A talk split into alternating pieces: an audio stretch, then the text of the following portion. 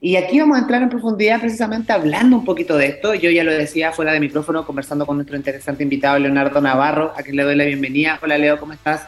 Gracias por aceptar la invitación. Estábamos un poco hablando precisamente de, este, de, este, género que muchas veces lo vemos como lejano, que eh, si bien hay espectáculos, muchas veces la gente no va y o de repente no tenemos poco, poco conocimiento al respecto. Entonces como que, o sea, las funciones se llenan, pero uno dice, esta es una dedicada a un nicho específico, pero en realidad deberíamos abrirnos también un poquito a la posibilidad de conocer este mundo, y bien lo sabe Leonardo, que me estaba contando que lleva eh, bastantes años viviendo en Viena, o sea, yo creo que vivir en Viena es como, wow, está como la casa matriz de... Así que cuéntame un poquito de eso, Leonardo, bienvenido, ¿cómo estás tú?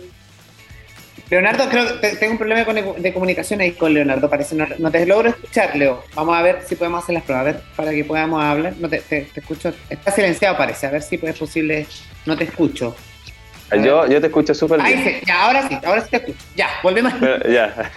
ya, volvamos a la pregunta entonces. ¿Cómo estás? Bienvenido. ¿Y cómo ha sido también este proceso de vivir en Viena?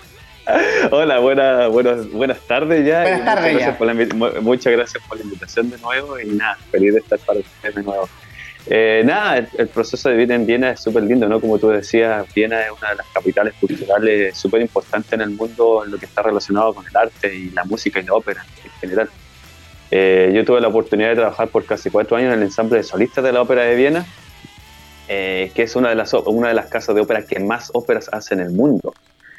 Eh, entonces, como te comentaba en el meeting por ahí, eh, bueno, en, Europa en general y sobre todo Austria, Alemania, Francia, ¿verdad? Eh, vivir del arte es como un trabajo de oficina, ¿cachai? Entonces está muy internalizado en el público europeo en general.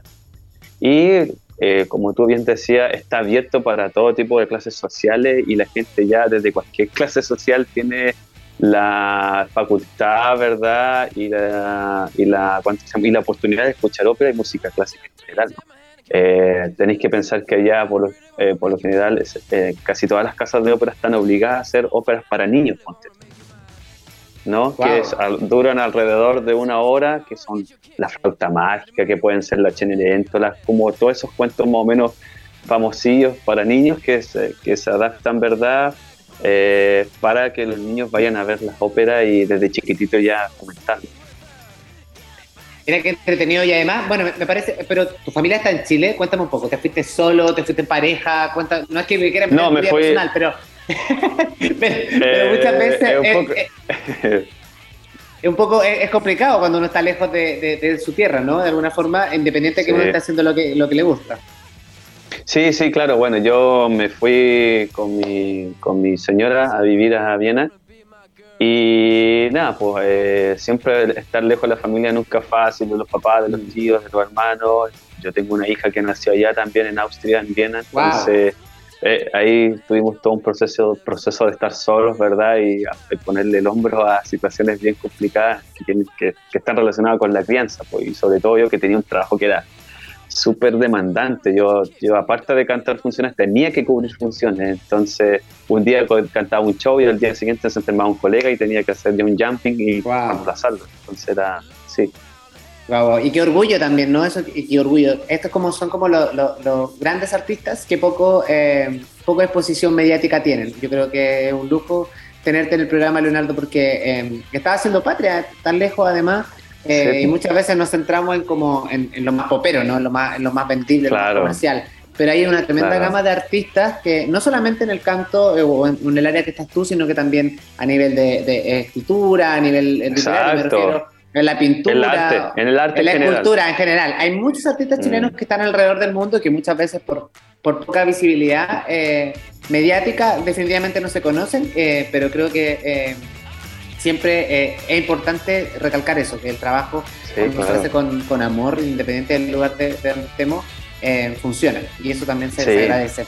Oye, pero Igual yo, yo, tengo que decir, perdón un paréntesis, siempre estoy muy agradecido que siempre por poder me invita a cantar. Yo en ese sentido soy un regalón de mi región, entonces siempre agradecido de que ellos me consideren también y feliz de siempre venir a cantar para ellos, porque de alguna manera ellos también como que ven ese proceso que uno tiene y, tratan de mostrar lo que hay aquí o lo que hemos hecho afuera. Y eso. Oye, Leo, ¿y tú naciste acá en Concepción? ¿Naciste en, acá, bueno, Talcahuano. Ah, Talcahuano. Mira, yo opino que el, alcalde de Talcahuano debería darte mínimo las llaves de la ciudad. O sea, una cosa hijo ilustre. Y ahí, o si nos está escuchando alguien del equipo. Bueno, no, sé qué pasará. Yo, yo, creo que debería, debería ser así. Oye, bueno, y venir ahora en esta época del año también rico, el clima acompaña. Eh, cuéntame un poquito cómo han sido los ensayos precisamente de lo que, de lo que va a ser este eh, cierre con broche de oro que se espera eh, en estas tres funciones que van a estar dando, ¿no? El 15, 17 y 18 de diciembre en el escenario eh, principal de eh, nuestro querido Teatro Bio Bio. ¿Habías tenido la oportunidad de conocer el teatro antes? O, sí, sí, sí. Yo tuve la oportunidad de inaugurar el teatro con una ópera, Madame Butterfly, hace como ah, la verdad. atrás. Sí, sí, sí, Y vine yo también a cantar en esa producción. Y nada, o sea, el teatro eh, desde el punto de vista de la infraestructura muy bonito, ¿no?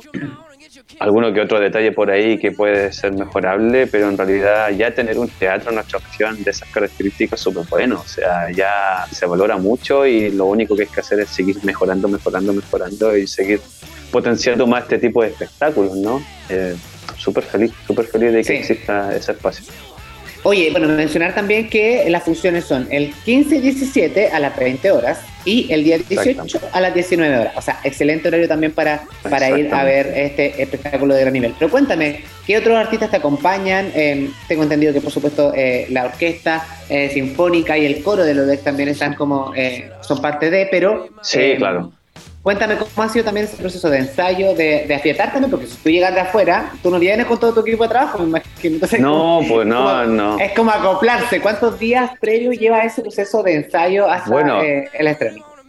Bueno, este, el proceso de ensayo por lo general, en casi las, las premieres, porque aquí no se está reponiendo una ópera, se está haciendo una ópera nueva. a eso se le llama, a esto se, se le llama premier. Entonces eso más o menos requiere de tres, cuatro semanas de trabajo, que es lo que hemos estado llevando momento, entre musical, entre puesta en escena, entre probar los vestuarios, ¿verdad?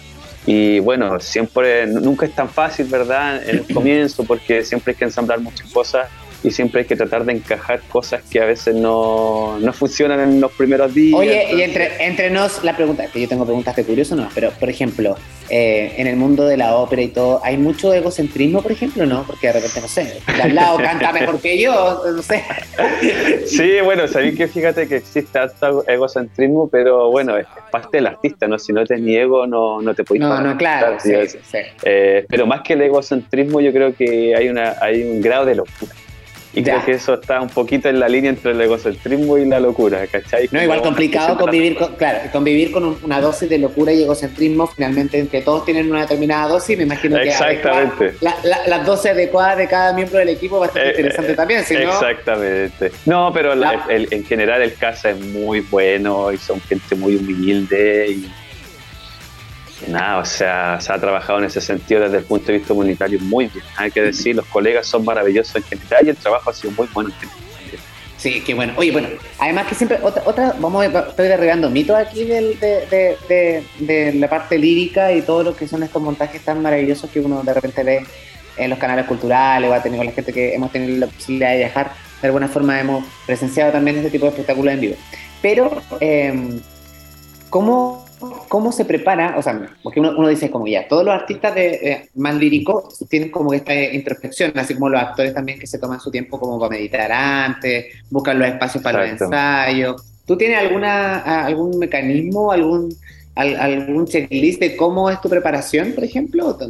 Como los futbolistas que se concentran, ¿tú qué es lo que haces? Sí, claro. Claro, o sea, yo, yo, pero primero que todo, tenéis que estar súper sano del cuerpo. lo más importante, mantenerte sano, mantenerte no resfriarte, ¿cachai? Tratar de cuidarte de los cambios de clima, porque, claro, porque tu voz acá es un que está aquí adentro, ¿no? Que no es que no valoro el trabajo de un pianista o de un violinista que puede digitar las cosas y, o sea, puede estar enfermo, pero un cantante no. Entonces, primero que todo, yo trato siempre de cuidarme eh, y tratar de evitar, ¿cierto?, de, de, no enfermarme y todo ese tipo de cosas que pueden afectar mi salud. Y después ya viene todo un trabajo más o menos físico, intelectual del rol, ¿verdad? De cómo lo preparáis desde el punto de vista actoral, desde el punto de vista musical, y ahí vais funcionando todo, todo ese eh, mecanismo de trabajo que uno tiene personalmente, en mi caso por lo menos. Claro. Oye, y además que me imagino que, bueno, yo te veo ahí muy relax, tu polerita, solito al viento, pero eh, me imagino que el día de, de, de, implantarse en el escenario, igual uno como que tiene mucho de actuación también, ¿no? No es solamente, si tú dices tengo el instrumento acá que es mi voz, o en el caso de nosotros los comunicadores, pero finalmente uno igual tiene que de alguna incluso uno aquí en la radio, cuando hacemos tele, tenemos que adquirir esta parte actoral, ¿no? De cómo pararlo, de cómo expresarnos un poquito, de tratar de de mejorar, de también eh, el estar concentrado, ¿no? Porque uno de repente dice, no, pero este tipo habla y habla y habla, pero uno no, no, no es tan así. No es tan así, o sea, todo no. trabajo, todo es un trabajo finalmente, desde que Exacto. incluso cuando llamas por teléfono a tu jefe, o sea, como que uno empieza, empieza, empieza, a cranear cómo buscar las el palabras personaje, para el personaje, sí, el, personaje. Entonces también es, es, otro tema y también hay trabajo. Y hay un trabajo también que, es lo que dices tú, que yo siempre valoro a los equipos, ¿no? De que están atrás, de esto de afiatarse con el equipo de trabajo. Y el equipo también del teatro, desde los iluminadores, de la gente que hace el aseo, del catering, que es tan importante también como para todo, forma, todo el equipo. Y creo que eso Hasta el pancito que uno se come, maestro. Hasta el pancito que te dejan, todo influye. Sí, porque acá tenéis como la mezcla como de estos dos mundos, ¿no? Desde una parte actoral que viene con, con, con la obra, cuando, cuando desde la ópera, y también desde, desde eh, poner en práctica este instrumento vocal finalmente, ¿no? De, de, poder hacer eso.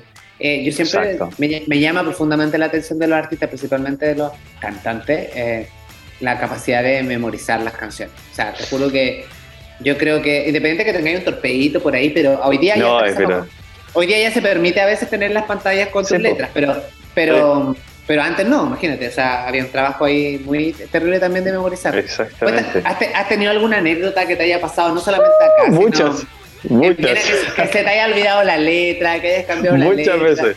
Cuéntame, alguna, alguna, que se pueda contar. Me acuerdo que una vez, bueno, eh, una, para una producción X de Ariane Naxos de Strauss, yo me había en la tarde, se me había traspado la cocina Entonces me acuerdo que estuve toda la tarde, eh, cuento que se llama, yo por lo no siempre trato de descansar en todas las funciones y no, bueno, la cosa es que me saqué toda la tarde destapando mi cocina. Fui, me maquillé, fui a cantar y la función para mí fue el show de gallos. Pero te juro que la voz no me funcionaba, estaba súper cansado, estaba súper como, eh, ¿cuánto que se llama? Eh, molesto porque no se me había destapado la, cuenta que se llama la cocina. Oye, sí. Entonces canté pésimo ese día y así como, bueno, son cosas que pasan si uno es humano, no es una máquina. O sea, Oye, de todas maneras, y eso además como, bueno, me imagino que como en toda el área, de todos los trabajos, uno de repente cuando no te resultan las cosas se siente frustrado. ¿Te has sentido frustrado alguna vez? Eh, uh, mucho, mucho, A veces, a veces la carrera es bien, es bien compleja, ¿no? Eh, eh, algo se activó, no Ah, perdón. Sí, no, fui yo. Eh, nada, o sea, la frustración siempre está presente, ¿no? Porque eh, cuando tú trabajas ya a un nivel un poquito más pro de esto, eh, cuando no te sentís bien, te frustra porque tú sabes que podéis dar mucho más, ¿cachai? Entonces pasa que de repente tú sabéis que tenéis que hacer un trabajo súper serio, pero como te digo, no te estás sintiendo bien físicamente, emocionalmente, ¿cachai? Cosa que necesitas estar al 100 para este trabajo en ese sentido. Mm. Eh, creo que el canto es algo que es súper complejo en ese sentido porque las emociones afectan mucho. ¿cachai? Digo, yo lo hablo desde mi punto de vista, si yo no me siento pleno en, eso, en, eso, en ese sentido, a mí me cuesta mucho y eso me frustra. Y cuando también no puedo adquirir cosas que sé que podría hacer, pero por X motivo no lo alcanzo. Entonces, sí, la, la frustración es es parte de esto, parte del artista, es, parte de Es parte de esto, claro. Oye, Leonardo, qué interesante la conversación. Sé que los tiempos en los medios de comunicación son súper cortos, pero me gustaría, eh, no sé si nos puedes dar tus redes sociales, donde te podríamos seguir la carrera la pista, porque creo que eres un tremendo artista. Así que ah, felicitaciones por todo lo que estás logrando y por, llevar nuestra bandera y tu talento más allá de la frontera. Así que el honor es mío, el placer es mío. Yo me siento súper honrado por eso bueno, Leonardo, Leonardo Navarro, Leonardo Navarro en mi Instagram. Navarro. Navarro. Navarro.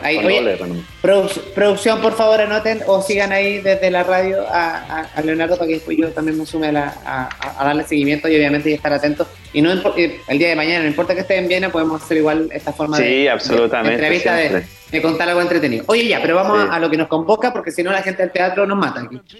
Van a decir que estuvimos puras chácharas y no pasamos oh, Oye, oye, las funciones se van a llevar a cabo el 15, 17 y 18 de diciembre.